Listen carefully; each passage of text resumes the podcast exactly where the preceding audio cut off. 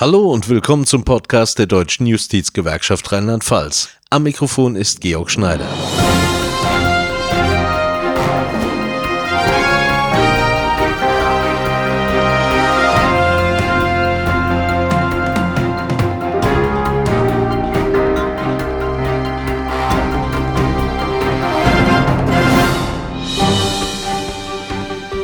In dieser Ausgabe hören Sie das Grußwort des rheinland-pfälzischen Justizministers Jochen Hartloff zum Landesgewerkschaftstag der Deutschen Justizgewerkschaft Rheinland-Pfalz.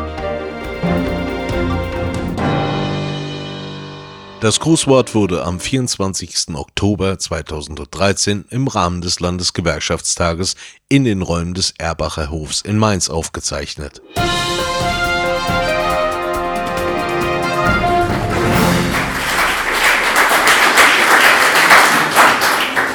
Ja, sehr geehrter Herr Rau, liebe Mitglieder der DJG, sehr geehrter Herr Präsident Gräven, Herr Berg, herzlichen Dank für die Einladung und äh, natürlich die äh, besten Grüße auch von der Ministerpräsidentin. Sie haben ja ein äh, schriftliches Grußwort auch vorliegen. Ich bitte um Verständnis, dass ich nachher relativ zügig wieder weg muss, aber es ist die Zeit der Haushaltsberatungen und äh, justament der Justizhaushalt wird gleich in der ersten Runde im Haushaltsausschuss äh, besprochen. Und da sollte der Justizminister in unser aller Interesse da sein, um äh, das, was wir an Anliegen haben, vorzutragen und auch auf Probleme hinzuweisen, die Ihnen bekannt sind, die ich auch gleich ansprechen werde. Und unsere Interessen da auch in finanzieller Hinsicht zu wahren. Ich möchte aber an erster Stelle Ihnen herzlich Dank sagen. Dank sagen für Ihren Einsatz äh, in der Justiz in Rheinland-Pfalz, für die Bürgerinnen und Bürger und das, wie ich weiß und wie Sie wissen, nicht immer zu einfachen Rahmenbedingungen die sich verändern. Wie überall in der Welt äh, ist Veränderung angesagt. Auch dazu werde ich, was im Justiziellen uns erwartet, einige Worte gleich noch äh, sagen können.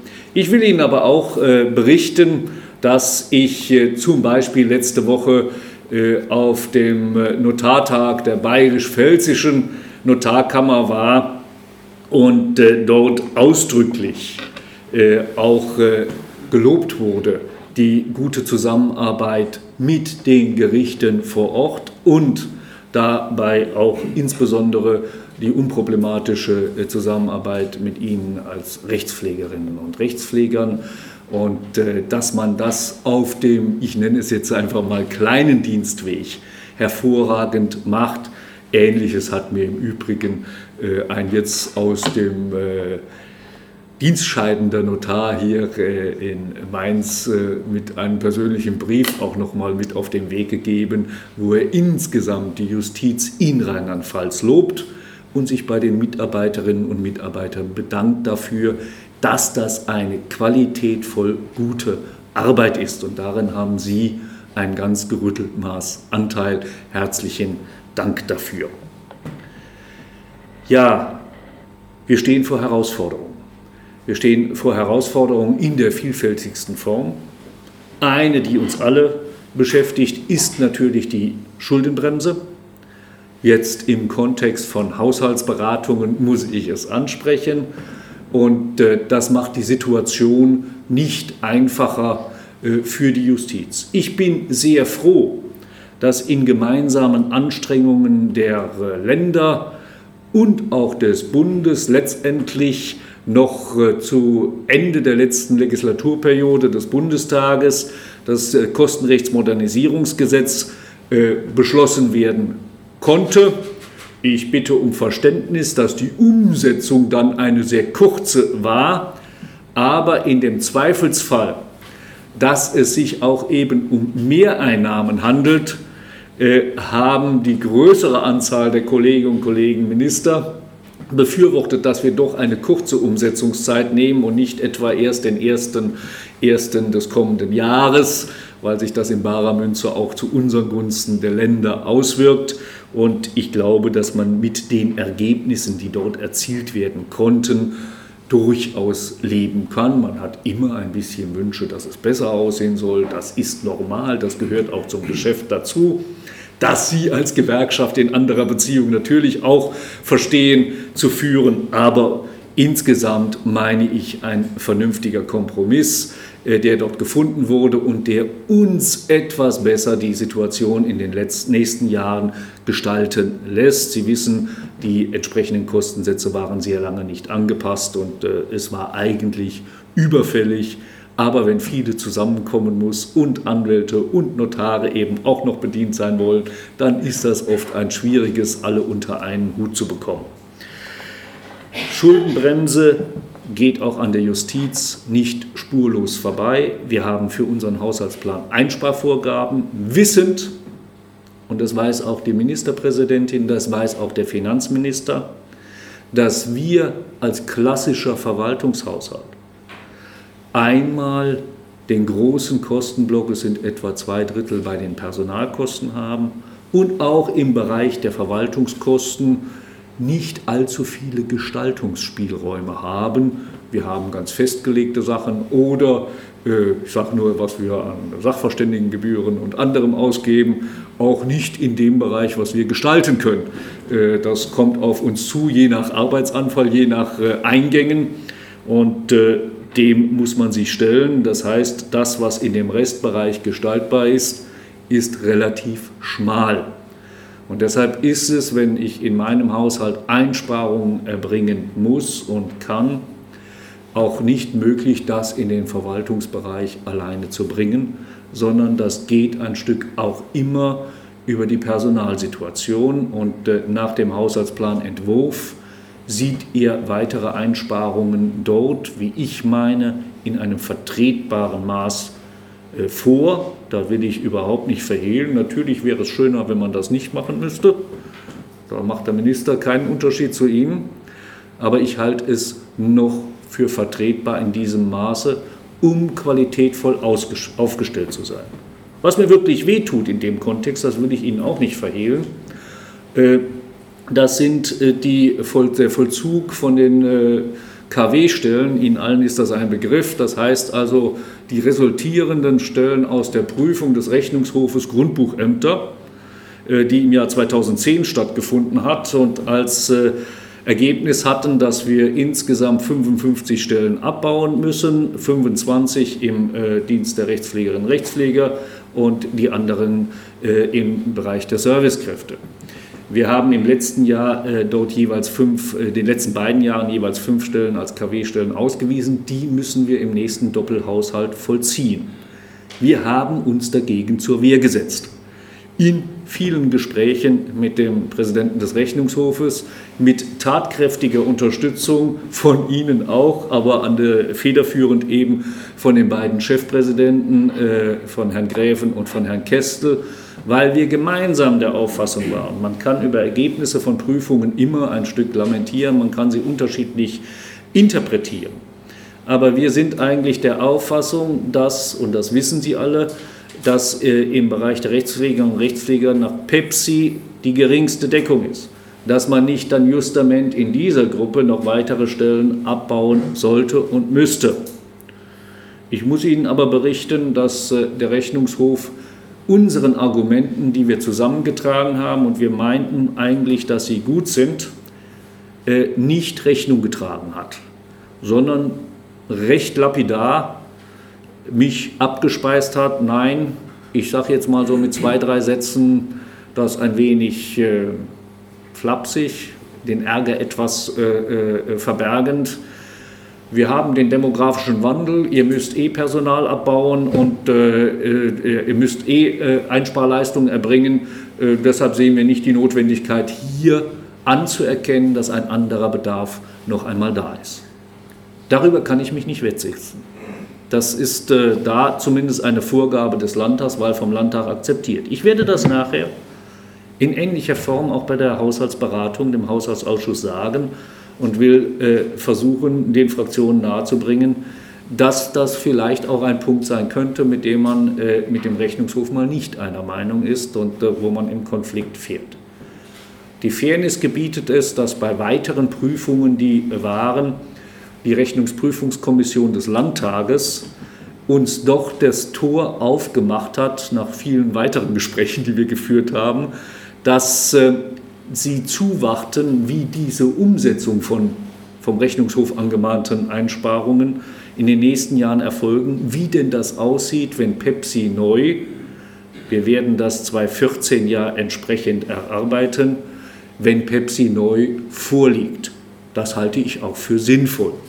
In dem Kontext äh, will ich Sie auch darüber informieren, dass ich äh, für die nächste Justizministerkonferenz eine Initiative aus Rheinland-Pfalz äh, starte, dass wir als Justizministerkonferenz die Rechnungshöfe der Länder und der, des Bundes bitten, bei der Fortschreibung von Pepsi mitzuwirken. Ich halte das für sehr wichtig. Ich halte das auch im Sinne von der Ausgabenressource für sinnvoll, wenn die Justiz hier eine Menge Arbeit und Geld investiert, damit unser Personalbemessungssystem möglichst gut fortgeschrieben wird, dass nicht schon bei der Grundsatzfrage, ist das überhaupt ein äh, Messinstrument, was angemessen ist, schon die Rechnungshöfe aller Länder eine andere Auffassung haben, sagen, das interessiert uns gerade gar nicht. Das ist für mich nur sehr schwer erträglich, auch bei der Ausgabe von Ressourcen, äh, um sowas zu erarbeiten. Also ich hoffe mal, dass wir die Rechnungshöfe da ein bisschen einbinden können, damit zumindest mal der Grundkonsens da ist. Das nimmt nicht weg, dass Sie vor Ort bei Prüfungen immer schauen können, ist denn das wirklich richtig zugrunde gelegt oder nicht. Und ich will auch nicht verhehlen, ich sage jetzt mal Stichwort äh, Prüfung der Landesjustizkasse, dass da durchaus auch Hinweise dabei sind oder auch Prüfung des Mahngerichtes, wo wir alle miteinander immer dachten, wir sind bundesweit am besten aufgestellt. Das ist so. Da wird nicht viel zu mäkeln sein aber dass da auch Hinweise nochmal dabei sind, wo man sich ernsthaft überlegen muss, ja, das kann man aufnehmen und da werden wir Veränderungen vornehmen. Die Prüfung ist noch nicht abgeschlossen, die letztgenannte. Insofern kommt das erst in den nächsten Schritten auf uns äh, zu. Also das ist ein Stück Baustelle, die mir bekannt ist.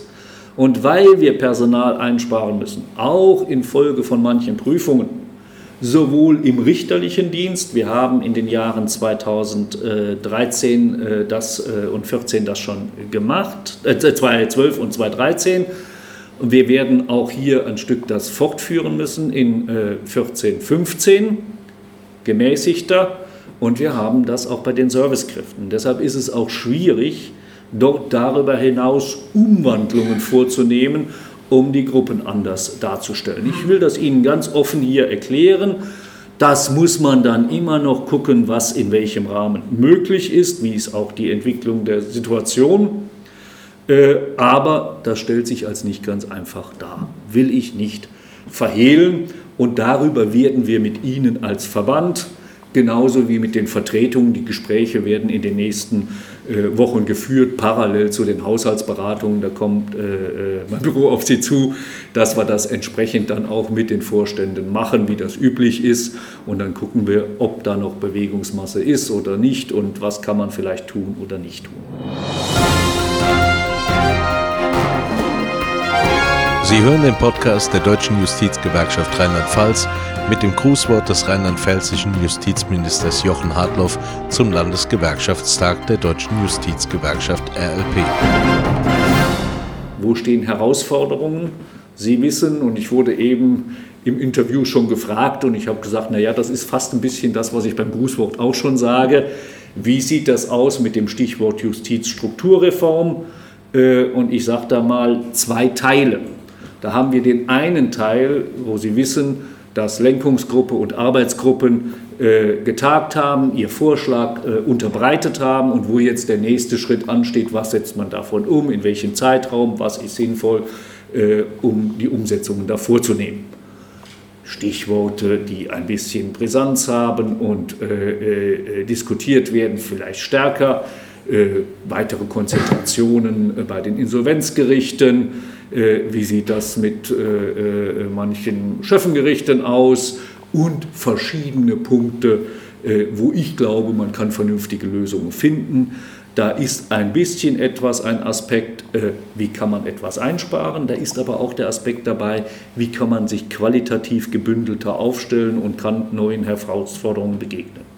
Es gibt den zweiten Teil, den Sie auch kennen, und äh, der natürlich auch beunruhigt, weil er die Frage der Amtsgerichte betrifft. Ich habe hier äh, einen Prüfauftrag vorliegen, äh, den der Landtag dann auch formuliert hat, ausgehend aus einem Prüfbericht des Rechnungshofes, wo der Rechnungshof relativ lapidar festgestellt hat, was uns nichts Neues ist, was ich auch weiß, was in Teilen auch eine Qualität der Aufstellung des Justiz, der Justiz in Rheinland-Pfalz ist. Ihr habt relativ viele kleine Gerichte, mehr als in Bayern oder sonstigen Ländern. Klammer auf, nur Mecklenburg-Vorpommern hat noch so eine äh, äh, kleinteilige Verteilung. Überprüft das bitte, weil es ist eine, da sage ich wieder Binsenweisheit, dass teilweise etwas größere Verwaltungen etwas besser arbeiten können. Man hat dann beim Personaleinsatz etwas Vorteile. Ich sage jetzt mal ganz profanes Beispiel, ich muss die Pforte nur einmal bewachen und nicht zwei oder dreimal und, und, und nicht von der Hand zu weisen.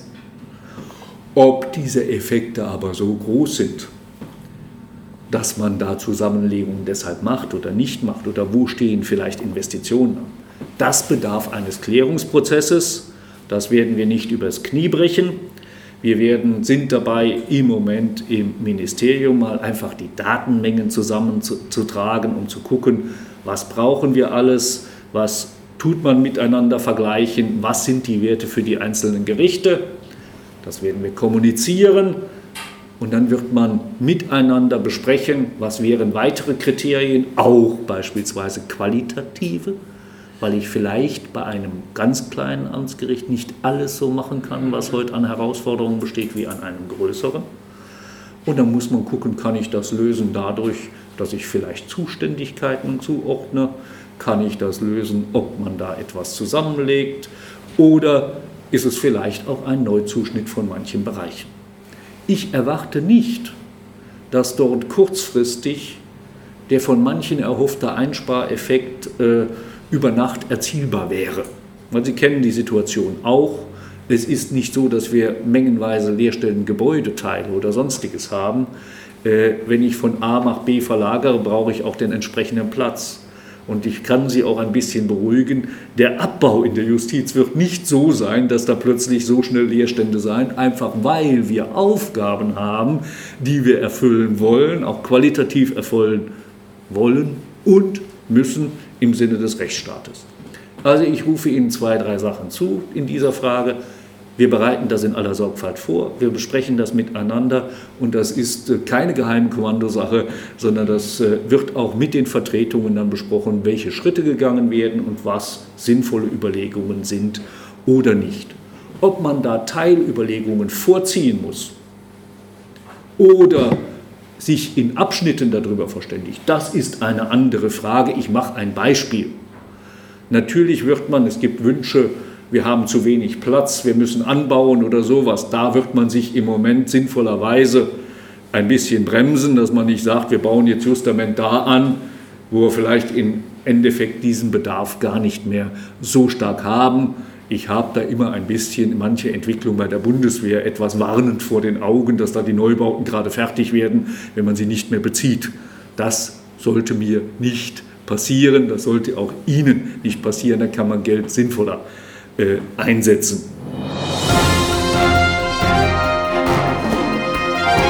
Sie hören den Podcast der Deutschen Justizgewerkschaft Rheinland-Pfalz mit dem Grußwort des rheinland-pfälzischen Justizministers Jochen Hartloff zum Landesgewerkschaftstag der Deutschen Justizgewerkschaft RLP. Aus meiner Sicht stehen solche Überlegungen durchaus auch im Kontext mit der Frage, wie geht das mit dem Grundbuchamt weiter. Und Sie wissen, es gibt das bunte, bundesweite Projekt des Datenbankgrundbuchs. Ich halte das für sinnvoll. Aber das wird für uns alle auch einen Klimmzug bedeuten, finanzieller und personeller Art. Im Moment ringe ich darum, dass wir, Bayern hat die Federführung bei der Ausschreibung, äh, dass wir den Vertrag zeichnen können. Und ich setze mich dafür ein, dass wir das von Beginn an machen, weil ich glaube, ein Zögern und ein Nichtmachen und ein Verschieben würde nur Probleme nach hinten verschieben und würde uns nicht auf der Höhe der Zeit lassen. Dieses Geld ist in dem nächsten Doppelhaushalt schon teilweise bereitzustellen, auch noch in 2016. Ich gehe davon aus, das kriege ich hin. Und äh, dann ist natürlich die große Frage, wie schultern wir das miteinander, mit welchem Personal, mit welcher Ressource das auch umzusetzen. Geschätzt sind die Kosten rheinland-pfalz-weit auf 32 Millionen. Da braucht man einen Zeitraum von den nächsten zehn Jahren. Es wird uns aber Verbesserungen bringen. Und aus meiner Sicht muss man dann die Frage, die die Arbeitsgruppe Grundbuchämter, Grundbücher, Zusammenführung, bringt das was? Äh, in äh, der letzten Strukturreformdiskussion mit dem Tenor beendet hat, derzeit bringt das eigentlich nichts oder wenig, weil wir einfach nur die Akten von A nach B transferiert und dann brauche ich das gleiche Personal an einem anderen Standort. Und dazu muss ich auch die Flächen haben. Wenn man aber das Datenbankgrundbuch hat, muss man, glaube ich, parallel diese Frage nochmal neu stellen. Und das heißt natürlich auch Überlegungen, dass ich in Ballungsräumen mit teurem Mietraum vielleicht Flächen frei machen kann und in Flächenbereichen, wo ich besser Nachwuchs gewinne und wo ich billigere Flächen zur Verfügung habe, dann so etwas machen kann, was elektronisch für andere im ganzen Land auch zuzugreifen ist. Zeithorizont aus meiner Sicht die nächsten zehn Jahre. Um nur das zu sehen, das geht jetzt erstmal darum, um Ausschreibung, welches System und äh, Sie wissen auch, wenn wir nicht uns dann in der Systematik neuen Systemen zuwenden, wird unser jetziges auch irgendwann veraltet sein und da muss man da noch mal eine Menge investieren. Macht aus meiner Sicht auch nicht den Sinn. Da sollte man gleich gucken, dass man sich gut aufstellt. Mit einem Auge muss ich immer so ein bisschen die Uhr äh, im Auge haben. Also das sind aus meiner Sicht im Moment die größten Herausforderungen, äh, die ich sehe, neben vielen anderen, wozu sicher Herr Gräfen auch noch das eine oder andere gleich sagen wird, in der praktischen Arbeit, die wir erledigen. Ich sage nur die Stichworte, die wir bei anderer Gelegenheit äh, vertiefen können. Wie gehen auch wir als Justiz mit den Fragen des demografischen Wandels um? Also auf der einen Seite nicht nur die Fakten, dass Betreuungsrechtsfragen äh, uns mehr beschäftigen, weil wir alle die Chance haben, älter zu werden. Äh, wie ist in dem Kontext äh, der Umgang mit Bürgerinnen und Bürgern? Wie kann ich manches vermitteln? Sind Herausforderungen, denen wir uns stellen müssen. Wie ist für Ihren Berufsalltag damit umzugehen, dass äh, viele Sachverhalte immer komplexer werden? Und äh, wie kann man das vernünftig handeln? Ist da nur Spezialisierung äh, äh, der einzige Weg oder kann man gewisse Breiten erhalten, was natürlich einmal auch für die Arbeitsmotivation, für die Interessantheit an einem Arbeitsplatz äh, eine andere Rolle spielt, das werden wir gemeinsam besprechen. Wo geht da der Zug hin und wie kann man da vernünftige Lösungen finden? Das sind Fragen des Tagesgeschäfts, die uns in den nächsten Jahren sicher beschäftigen werden. Sie hören den Podcast der Deutschen Justizgewerkschaft Rheinland-Pfalz mit dem Grußwort des rheinland-pfälzischen Justizministers Jochen Hartloff zum Landesgewerkschaftstag der Deutschen Justizgewerkschaft RLP. Da ich weiß, wie belastet die Situation der Rechtspflegerinnen und Rechtspfleger ist und aus vielen Gesprächen mit Ihnen, aber auch mit anderen, aber auch mit Ihren verantwortlichen Präsidentinnen und Präsidenten, mit den Amtsgerichtsrektoren wird mir das geschildert äh, haben wir sehr viele Klimmzüge gemacht, dass wir wenigstens die Kegelung ein Stück für den Doppelhaushalt verbessern können, sodass einige Beförderungsmöglichkeiten entstehen. Bei aller Hartleibigkeit des Finanzministeriums sind sie uns da ein Stück entgegengekommen, sodass wir einige Stellen dort jetzt im Doppelhaushalt drin haben und das auch dann machen können. Ich gehe mal nicht davon aus, dass die Fraktionen des Landtages mir das aus dem Haushaltsentwurf wieder rausnehmen werden, weil sie auch alle äh, die verschiedensten Gruppierungen mit den Kollegen des Landtages hierüber gesprochen haben und sie eigentlich davon überzeugt sind und mir das auch ans Herz gelegt haben, dass ich das machen kann. Das aus meiner Sicht eine vernünftige und gute Sache. Lassen Sie mich äh, abschließen, mein Grußwort äh, noch mit zwei, drei kurzen Gedanken. Zum einen natürlich dem herzlichen Dank an unsere Klavierspielerinnen und Klavierspieler, die das ganz toll gemacht hat von dem, was ich schon gehört habe eben. Und so ein bisschen ist das ja immer in Erinnerung auch dann verbunden, weil Ihr Minister wenn er sich das Klavierspielen noch mehr zugetraut hätte, dann wäre er vielleicht Pianist geworden. Wäre ihnen manches erspart geblieben, weiß man nicht. Vielleicht haben sie auch Glück gehabt, dass er einen anderen Lebensweg gewählt hatte. Aber es macht ihm immer noch Freude und er weiß, wie viel da hinten dran steckt, dass man das macht und dass man mit Klavierspiel oder mit Musik, sagt jemand aus dem Musikantenland, eben dann doch vieles bewegen kann. Deshalb Kompliment, dass die jungen Damen und Herren das hier auch entsprechend vorführen können. Mir ist es immer eine Freude, wenn nicht alles nur Arbeit und äh, Ernst und Satzung ist. Und äh, ich glaube, das zeichnet das Leben auch aus. Und das äh, soll dann auch der Punkt sein. Ich hoffe, dass Sie bei allen Anstrengungen des Berufes die unsere Berufe alle mit sich bringen. Gleichwohl Freude daran haben, dass wir gemeinsam wissend bei den gesundheitlichen Problemen, die wegen großer Belastung verstärkt auftreten, dass wir dem begegnen müssen, dass wir uns auch Konzepte überlegen müssen, die nicht nur im Bereich der Arbeitsentlastung sein können, wie gehen wir damit um, da spielt viel auch äh, eine Rolle das Arbeitsklima, äh, die Zusammenarbeit mit den Kolleginnen und Kollegen bei den Gerichten. Und mein Appell ist, dass da eben die gute Zusammenarbeit nicht unter die Räder kommen möge.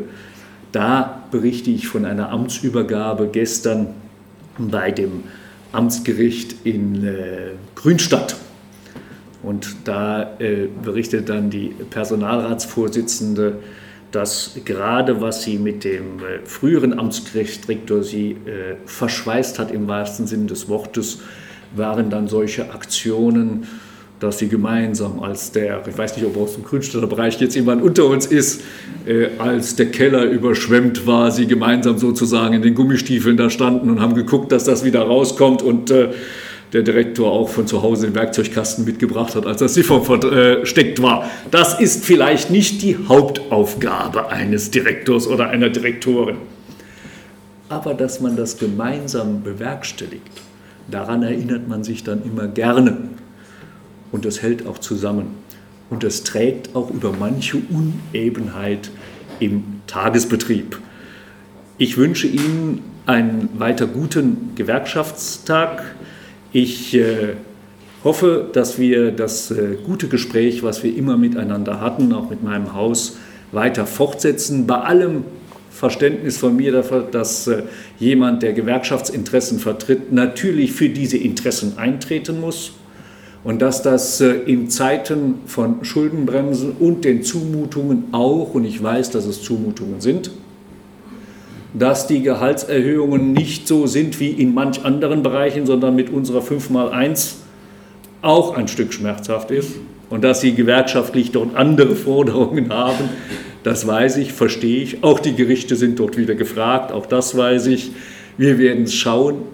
Wir halten es für vertretbar mit Schmerzen und sind dankbar dafür, dass sie das ein Stück zumindest auch so sehen können. Aber ich habe Verständnis, dass man das auch anders sehen kann. Einen guten Gewerkschaftstag, auf weiter gute Gespräche und Entschuldigung, dass ich mich gleich, vor allem auch bei den weiteren Rednern oder Pianisten, so ein paar Minuten habe ich noch, aber nicht mehr viel und dass ich dann einfach schnell rausgehe. Alles Gute, herzlichen Dank.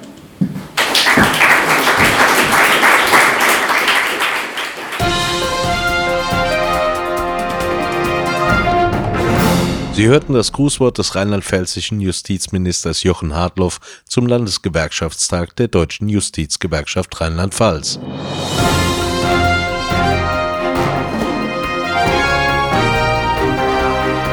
Weiterführende Informationen rund um die Arbeit der Deutschen Justizgewerkschaft Rheinland-Pfalz erhalten Sie unter justizgewerkschaft-rlp.de. Tschüss.